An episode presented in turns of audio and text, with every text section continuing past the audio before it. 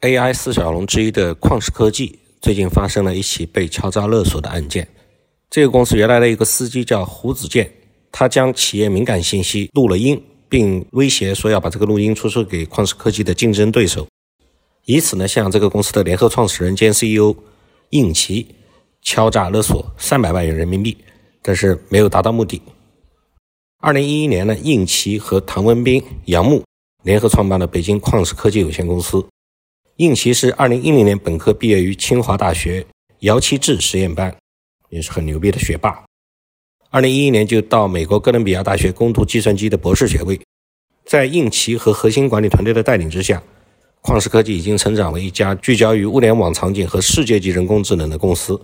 凭借着业界顶尖的人工智能基础研究和工程实践能力，公司以物联网作为人工智能技术落地的载体，通过构建完整的。AIoT 产品体系面向消费物联网、城市物联网、供应链物联网三大核心场景，提供了经过验证的行业解决方案。在应急报案之后呢，这个司机胡子健不出意外就被抓了。目前他被北京市海淀区法院一审判处有期徒刑四年，罚金一万元。这个根据北京法院的审判信息网十月七日发布的判决书披露的案情，胡子健年仅二十四岁。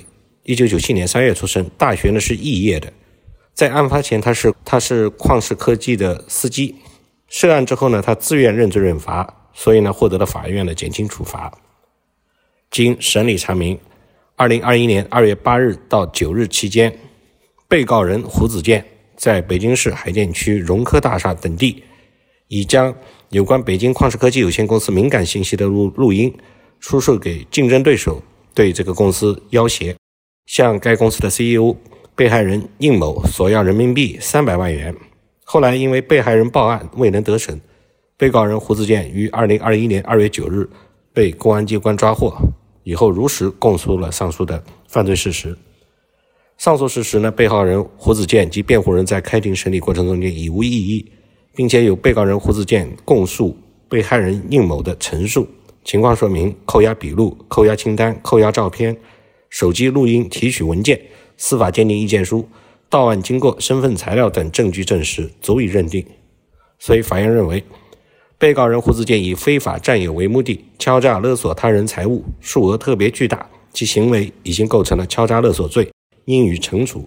北京市海淀区人民检察院指控被告人胡子健犯敲诈勒索罪的事实清楚，证据确凿，指控罪名成立。关于本案犯罪金额的认定问题，经查，被告人的供述和被害人的陈述一致，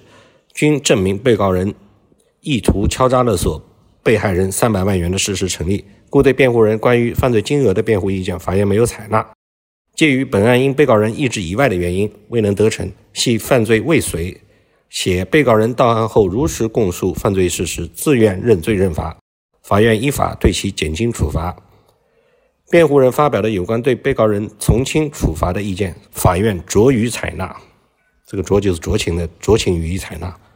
所以，综上呢，法院依照《中华人民共和国刑法》第二百七十四条、二十三条、六十七条、五十三条第一款、六十四条以及《中华人民共和国刑事诉讼法》第十五条的规定，判决被告人胡子健犯敲诈勒索罪，判处有期徒刑四年，罚金人民币一万元。在案扣押。黑色苹果手机两部，电脑硬盘一块，清除涉案信息之后，退还被告人胡子健。在案扣押录音笔一支，作为作案工具予以没收。根据公开信息显示呢，旷视科技 CEO 是这个公司我们上面介绍过的联合创始人应奇担任。这个公司位于北京市海淀区融科大厦。旷视科技成立于二零一一年，以领先的人脸识别技术闻名。它与商汤科技。云从科技和依图科技并称中国 AI 四小龙。值得一提的是，在二零二一年九月九日晚间，也就是上个月吧，到现在刚好一个月。根据上交所官网的显示信息，旷视科技首发，也就是 IPO 已经获得科创板上市委员会会议的审核通过，这是交易所的通过。根据招股书，二零一八年度、二零一九年度、二零二零年度和二零二一的半年度，就是一到六月份。旷视科技总营业务收入分别为八点五亿、十二点六亿、十三点九亿以及六点七亿元。它的主营业务的收入增长率是低于同行业竞争公司的，二零一八年到二零二零年，同行业可比公司的平均增长率分别达到了百分之四百三十点五七、百分之一百零八点六七和百分之二十，而旷视科技同期的主营业务的增长率只只有百分之一十一百八十一点一九、百分之四十七点四七和百分之十点三八，约为同行业平均增长率的一半。两年前的二零一九年八月，旷视科技就提交了港股的上市申请。然而，在二零一九年的十月，旷视科技被美国商务部列入了实体清单。在港股的 IPO 聆讯过程之中，旷视科技不断被监管机构要求回答有关的问题，这让 IPO 初始申请最终在提交六个月之后进入了失效的状态。所以，它的港股 IPO 是失败的。资本的不断输血给旷视科技带来了发展的动力，但是它的造血能力呢，其实是明显跟不上输血的速度的。这一次的 IPO 成功。将意味着旷视科技能够在 A 股资本市场获得进一步的融资。然而，身为实体清单的一员，旷视科技必然面临国际上各种硬件或者软件方面的技术干扰，加上国内对人脸信息安全的不断重视，旷视科技上市之后将走出怎样的路线，给投资方和资本市场带来多少回报，还尚未可知。目前，旷视科技的 IPO 是获得了交易所的认可，但是还需要走一下证监会的注册程序，然后才能敲锣挂牌。在科创板正式交易，A 股市场并不是没有在这个期间暂停发行的案例。我想，旷视科技的管理层和股东是最不希望在这个时候出任何幺蛾子的吧。